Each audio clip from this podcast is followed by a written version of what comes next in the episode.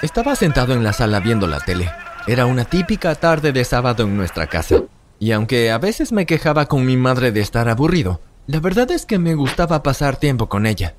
Supongo que éramos tan unidos porque nunca había conocido a mi padre. Un día había desaparecido, cuando yo solo tenía cinco. Habían pasado más de diez años desde que lo habíamos visto, y nunca habíamos vuelto a saber de él. De repente escuché el sonido de que alguien golpeaba la puerta. Ve a abrir por mí la puerta, ¿quieres, José? Oh, mamá, estoy a la mitad de un programa. José, vamos, estoy ocupada aquí. Abrí la puerta. Cuando vi quién estaba parado, grité. ¡Papá! Hola, José. ¿Qué quiero decir? ¿Cómo quiero decir? Bueno, ¿no me vas a invitar a pasar? Abrí la puerta y papá pasó a mi lado y entró a la cocina. Crash. Escuché el sonido de un plato rompiéndose en el piso y luego a mi mamá chillando. Oh, Dios mío, cariño, volviste, en serio volviste. Pero antes de que continúe, si en verdad quieres ganarte un millón de dólares, asegúrate de darle me gusta, de suscribirte, de presionar la campana de notificaciones. Cuando caminé a la cocina no podía creer lo que estaba viendo. Mi mamá estaba abrazando a mi papá y su rostro estaba ardiente, lleno de energía. ¿Dónde has estado estos últimos 10 años? Solamente te fuiste sin decir una palabra. ¿Quién hace eso? Eso no importa, José. Ahora alégrate de que tu papá está en casa. Tal vez tú perdones y olvides fácilmente, pero yo quiero una explicación. José tiene razón. Siéntense los dos, les explicaré todo. Papá nos contó que se había ido a México a un viaje de negocios, pero que cuando llegó lo habían incriminado por un crimen que no cometió. He pasado los últimos 10 años en la cárcel. No tenía forma de contactarlos para informarles lo que sucedió. ¿De verdad quieres que creamos que ni siquiera te dejaban hacer una llamada para informarnos lo que sucedió? Sí, eso es exactamente lo que digo. No tienes idea de cómo es una cárcel mexicana. No tenía derechos. Oh, cariño, debe haber sido horrible para ti. Pero ahora por fin estás en casa. Sí, en cuanto me dejaron salir vine directo. Solo quise estar contigo y con José. Miré a mamá con incredulidad. Ella bien podría creer su historia, pero yo todavía tenía mis sospechas. Sin embargo, no quería molestar a mamá, especialmente porque se veía muy feliz de tener a papá de vuelta. Así que decidí dejarlo pasar. En fin, es bueno tenerte en casa, papá. Es bueno estar en casa, hijo. Cuando fui a la escuela el lunes no podía esperar para encontrarme con mi mejor amigo Tom y contarle todo. No me vas a creer, papá volvió a casa. ¿Qué? Oh, Dios mío, no lo has visto desde que tenía cinco años. Lo sé, es una locura, ¿no? ¿Te dijo por qué no los había contactado en todo este tiempo? O se le ocurrió una historia sobre haber estado en la cárcel en México, pero no sé si creerle o no. Bueno, no es algo que él inventaría, ¿cierto? No lo sé, hermano. Solo creo que es un poco sospechoso, ¿sabes? ¿Crees que tu papá se da cuenta de que no cree su historia? Probable. Desde que llegó lo he tratado lo más neutral que he podido. Bueno, creo que deberías dejar de sospechar de él y simplemente estar feliz que haya vuelto. Tienes razón. Después de eso, decidí que le daría a papá el beneficio de la duda y seguiría con la idea de recuperar el tiempo perdido.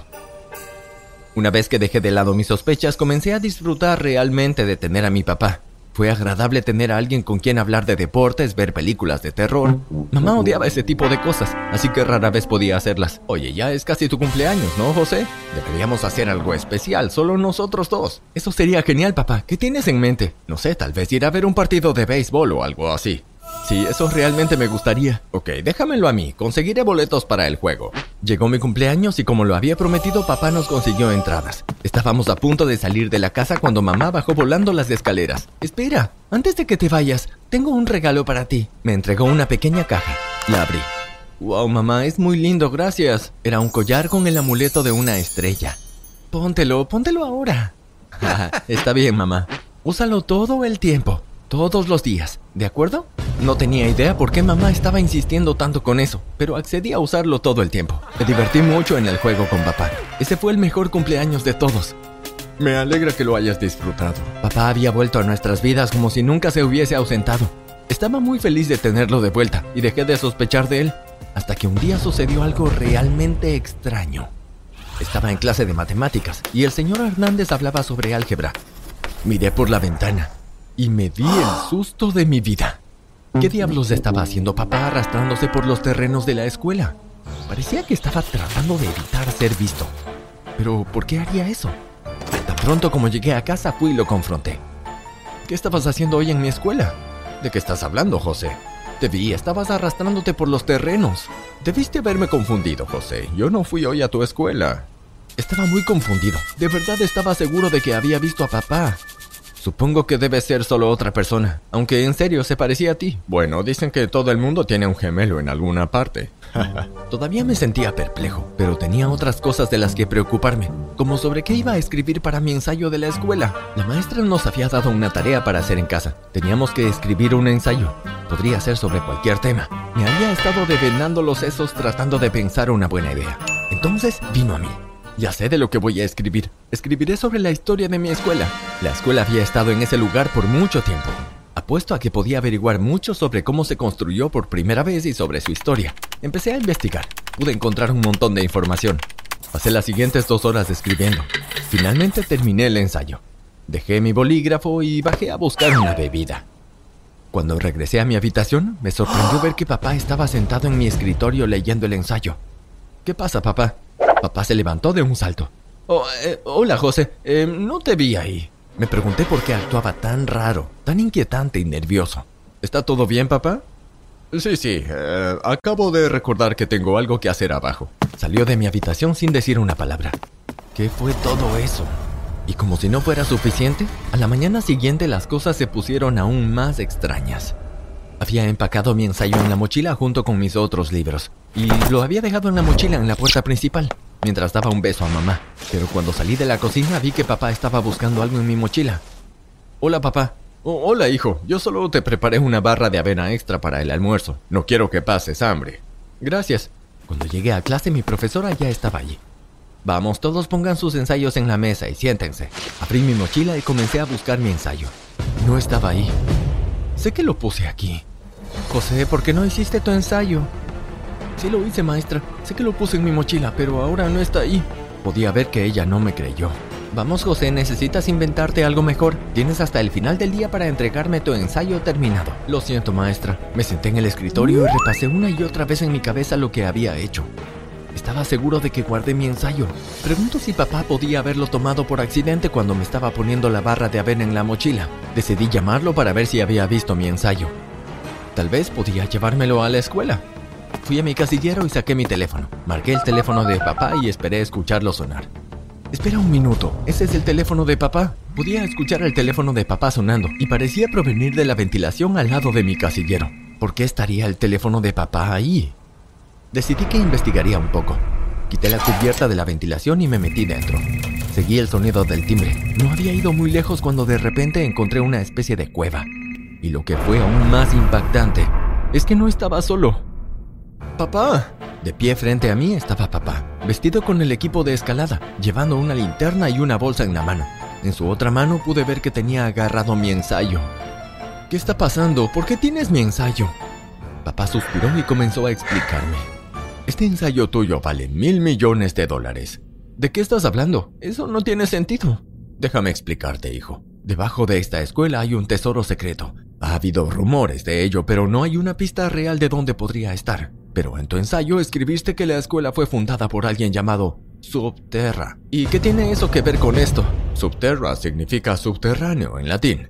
Pensé que podría ser una pista de dónde estaba el tesoro, así que decidí explorar un poco. Fue entonces cuando encontré esta cueva, pero no hay ningún tesoro. Podría haberlo, solo tenemos que buscarlo. Vamos, me vas a ayudar, ¿no es así? Dudé un poco al inicio, pero finalmente le dije a papá que lo ayudaría a buscar. Comenzamos a buscar alrededor de la cueva, tratando de ver alguna señal de dónde podía estar escondido algo. Entonces lo vi. Era una piedra en el suelo. Algo en ella parecía falso. Me acerqué y la empujé. Efectivamente la piedra se movió con facilidad, revelando una trampilla por debajo. Por aquí, papá. Tan pronto como mi papá vio la trampilla, la abrió. Nunca creerás lo que había detrás. Un diamante enorme. Eso es, José, eso es. ¿Qué es eso? Es solo uno de los diamantes más valiosos y raros del mundo. Fácil vale unos mil millones de dólares. Tomé el diamante y lo miré, pero de repente un pensamiento cruzó por mi mente. Papá, tengo que preguntarte algo y quiero que me digas la verdad. Ah, ¿Qué pasa? ¿Es verdad todo lo que estuviste en la cárcel? Sí, por supuesto que lo es. Y volviste por mi mamá, ¿verdad? No por el tesoro. Él pareció dudar. Si no me dices la verdad, romperé este diamante aquí y ahora mismo. Está bien, está bien. Yo no he sido completamente honesto. Eh, nunca fui a la cárcel. He pasado los últimos 10 años en México, sí, pero no en la cárcel. He estado dirigiendo una organización que se especializa en encontrar y, bueno, robar tesoros. Escuché rumores sobre el tesoro que había en la escuela. Y como tú y mamá también estaban aquí, bueno, es una situación en la que todos ganan. Estaba tan herido cuando escuché lo que dijo y enojado. Confiamos en ti. Solo regresaste por el tesoro. ¿Cómo pudiste? Pero papá no parecía importarle cómo me sentía. Solo se encogió de hombros. Vamos, José, no seas tonto. Podemos vender el diamante y dividir las ganancias entre nosotros. Solo debes guardar silencio. ¿Y qué si digo que no? Eso no sería buena idea. Si hicieras eso tendría que deshacerme. Parecía que hablaba en serio. Yo podía usar el dinero para ayudar a mamá, así que accedí a compartirlo. Buen chico, acabas de tomar la decisión correcta. Ahora vamos, salgamos. Papá y yo salimos de la cueva. Acabábamos de regresar al edificio de la escuela cuando de repente sonaron las alarmas. Rápido, tenemos que salir de aquí. Sígueme. Corrí detrás de papá por el pasillo hasta la entrada de la escuela. Pero cuando estábamos a punto de salir, la policía nos rodeó. Están bajo arresto. Sabemos que ustedes robaron el diamante. Fue él. Yo no tuve nada que ver con eso. No podía creer que papá me estaba echando toda la culpa. ¿Cómo podía traicionarme así? Con su palabra contra la mía probablemente terminaría en la cárcel. De repente vi a mamá aparecer tras la policía. Su rostro se veía sombrío, como si ya supiera lo que estaba sucediendo. Tengo todas las pruebas que necesitan. En su mano mamá sostenía una memoria USB. Esta es una grabación de la conversación de mi esposo con mi hijo. En ella, él admite liderar una organización en México que se dedica a robar tesoros. ¿Cómo conseguiste esa grabación, mamá? Mamá señaló mi collar. Desde el principio no confié en tu papá, así que puse un dispositivo de grabación en la estrella de tu collar. Estaba segura de que tarde o temprano revelaría la verdad. Pero pensé que creías en su historia. Lo siento, debía haber sido honesta, pero solo quería descubrir la verdad.